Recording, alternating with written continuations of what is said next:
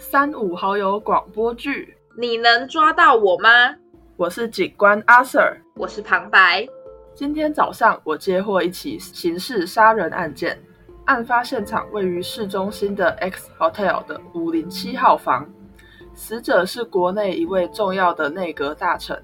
最近大家对他应该不陌生，因为他上周才公布一条新通过的法案，内容关系到劳工的权益。过低薪资、休假天数等等。虽然我不属于劳工，但这件事引起的反弹和抱怨实在太多了，想不了解都难。老实说，我听到死者就是这位末世大臣时，真的是非常的惊讶，没想到会有人如此激动。不过现阶段也还不能判断凶手是不是因为改革法案而行凶。改革法案看似影响不大。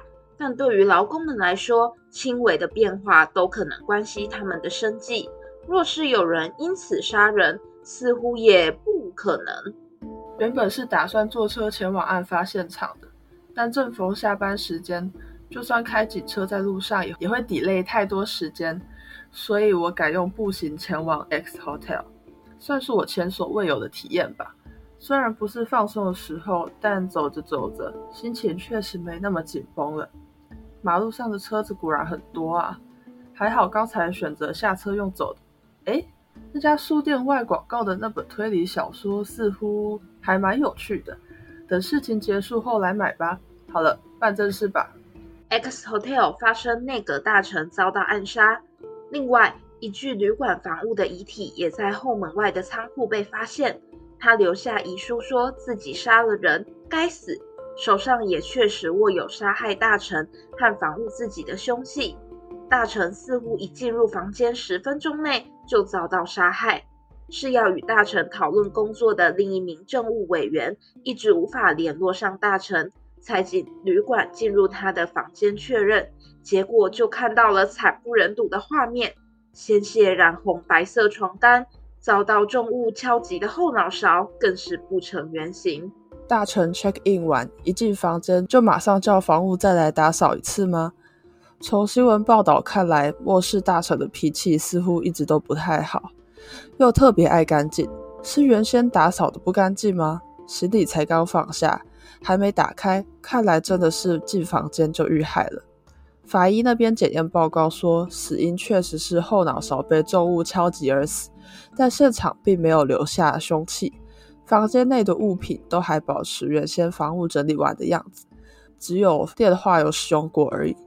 但床单上却留有一个奇怪的符号，看似三，又有点像英文字母 M。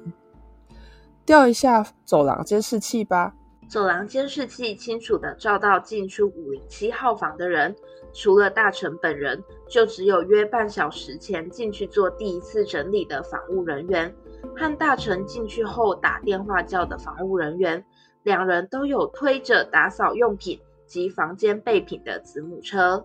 我也亲眼见到几位防务人员推着子母车路过，近距离看其实还蛮大台的，想必推起来也很重吧。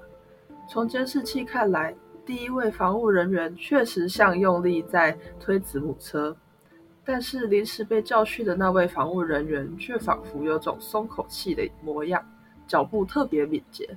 那么，旅馆的管理人员有没有记录防务人员进出几号房呢？房务是分配楼层来工作的，但临时被叫去的话就没有记录了。也就是说，可以知道在大臣进房前整理的那位房务是谁，但后来临时被叫去的就无从得知了。为什么在客人进房前半小时才整理房间呢？旅馆表示，上一组客人离开的晚，所以才整理的那么赶。嗯，目前为止，旅馆的说法都有记录为证，也就是事实。关于那个临时被叫去的房务人员，我想就是仓库里的那具遗体吧。遇害的防务人员名为花子，在这间旅馆服务多年，表现一直很好，个性也温和，所以其他同事表示感到不可置信。花子的遗体最初是由一名同为防务人员的美牙小姐发现，她表示下班后从后门离开时，发现花子的狗还绑在门外的柱子上。平常这时她应该已经和花子一起回家了。而且这只狗一直对着一个方向叫。感到奇怪的美牙小姐就松绑了花子的狗，结果他立马冲出去，美牙小姐也追了上去，最后在仓库停下脚步，同时也发现了花子的遗体。因为家中无人能照顾宠物狗，所以只好带到工作场所。幸好他的宠物狗一直都很乖，平时更不会随便乱叫。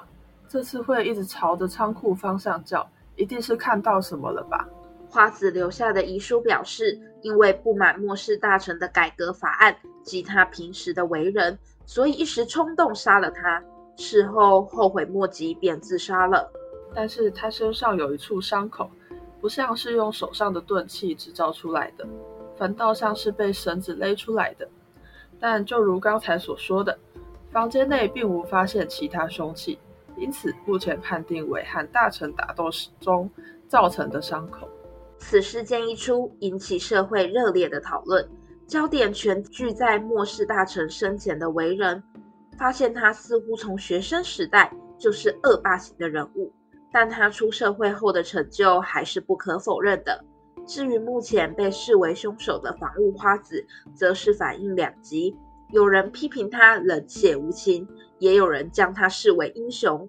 经过我一天的调查及鉴识科的结果报告。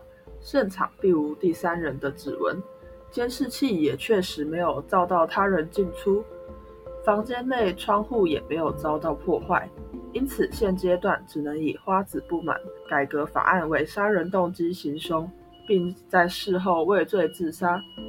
但是拥有丰富经验的我，阿 Sir 不觉得这次案件如此单纯。当我正想着哪边奇怪的时候，我又来到了早上经过的书店。我也履行早上的约定，买下了外面广告的那本小说《密室罪》，还真是个特别的笔名呢。我虽然知道现在不是看小说的时候，但仍总是要放松的嘛。究竟事实是什么呢？让我们期待下一集吧。